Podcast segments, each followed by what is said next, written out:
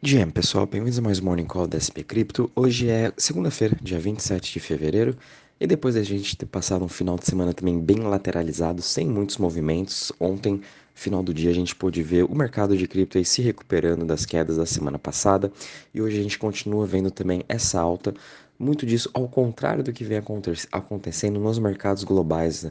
Hoje a gente está vendo a Ásia encerrando no negativo, a Europa também já começou aí a ser negociada no negativo e o S&P futuro é, está sendo é, praticamente no 0 a 0. Tudo isso também vindo de uma semana bem complicada, quando a gente viu o dólar cada vez mais ganhando forças, o dólar index, né, que seria o dólar contra uma cesta da, das principais moedas globais, e também a gente continua vendo o Treasury de 10 anos dos Estados Unidos aí cada vez mais se aproximando dos 4%, uma, uma, um preço que não era visto aí desde o ano passado, mais ou menos aí de novembro, quando a gente teve um grande estresse em todo o mercado. Diante disso, a gente teve aí uma semana de bastante volatilidade.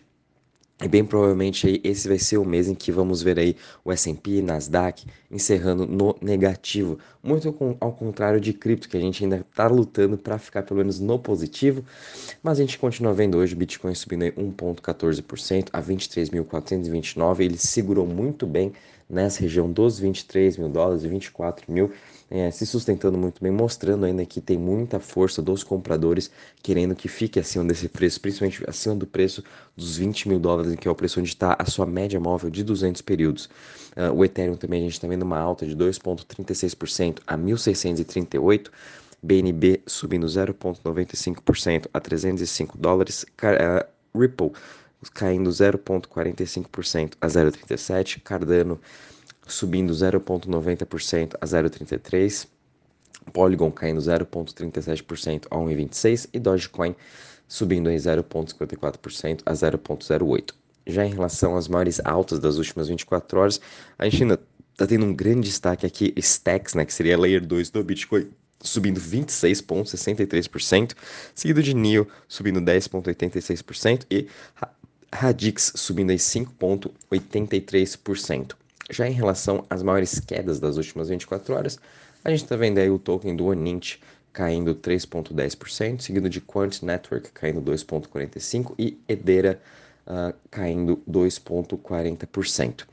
Quando a gente já compara aqui na questão do Crypto Fear Index, a gente não tem muitas novidades, estamos parados aqui em 50 pontos, num sentimento mais neutro, né? E, obviamente é mais do que normal a gente vê um pouco até mesmo o sentimento dos investidores é, ficarem um pouco parados. A gente viu aí uma excelente alta desde aí de começo de final de dezembro, começo de janeiro, onde todo o sentimento mudou e aí desde mais de um ano a gente não estava nessa parte do grid e a gente ficou aí praticamente janeiro e começo de fevereiro inteiro nessa questão de grid, né, na ganância e agora voltando um pouco para a parte neutra, dado aí essa realização também de preços que a gente viu aí de vários tokens e a gente está bem lateralizado já nesses mesmos preços há mais ou menos aí mais de 15 20 dias, né? Então, mais, mais normal do que a gente também ver o sentimento dos investidores um pouco mais neutro, esperando uma consolidação e ver realmente o que, que o mercado de cripto vai fazer. E é o que a gente está aguardando aí, principalmente essa semana, que vamos ter dados muito importantes, tanto de PIB de diversos países, é, discursos de diversos membros, tanto do Banco Central inglês,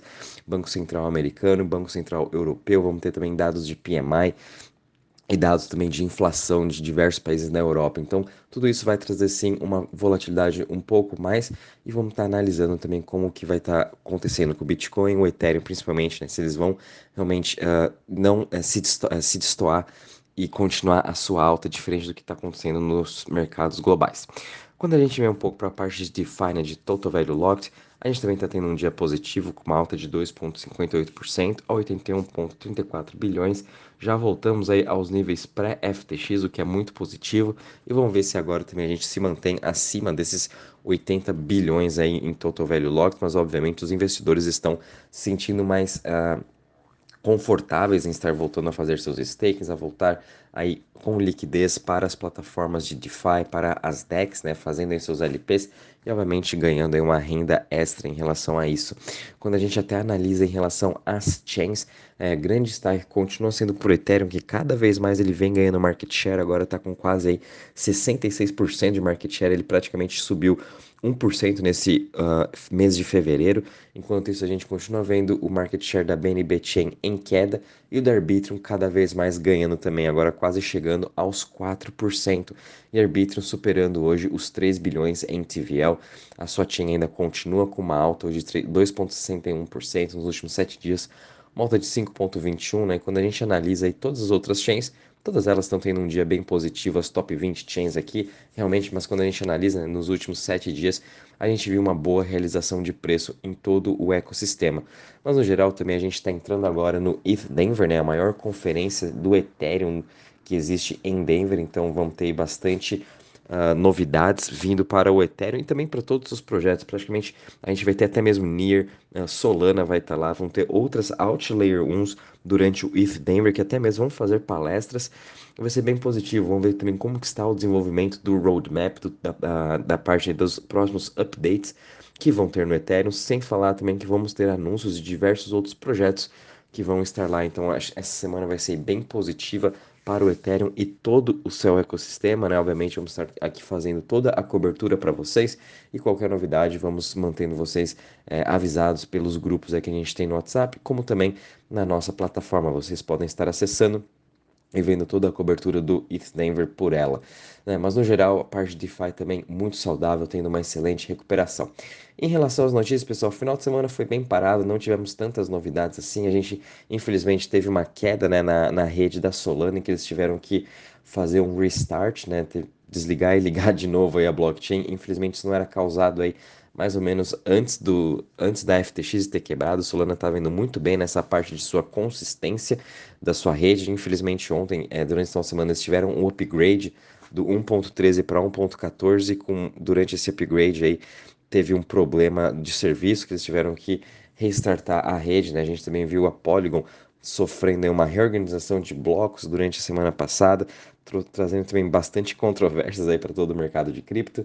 É, e mas no geral essa eu acho que foi a principal notícia do final de semana. Mas a gente pode ver que mesmo assim a Solana tendo que fazer todo esse restart, né, ela continua com uma alta de 0,96%, se manteve muito bem acima dos 20 dólares, é, mostrando que realmente o mercado sabe que Solana vem tendo esses problemas, mas a solução aí já está a caminho juntamente com o Fire Dancer. Uh, e essa aí realmente foi, eu acho que, a única notícia do final de semana, conforme falei, final de semana bem parado. É, e qualquer novidade também, a gente vai entender da parte do ETH Denver, vamos avisando vocês. Mercado aí, muita atenção também, pessoal, com essa semana, conforme comentei, vão ter bastante dados econômicos importantes, que pode trazer mais volatilidade, mas tudo indica que a gente vai terminar aí fevereiro no campo positivo. Qualquer novidade, aviso vocês. Bom dia e bons trades a todos.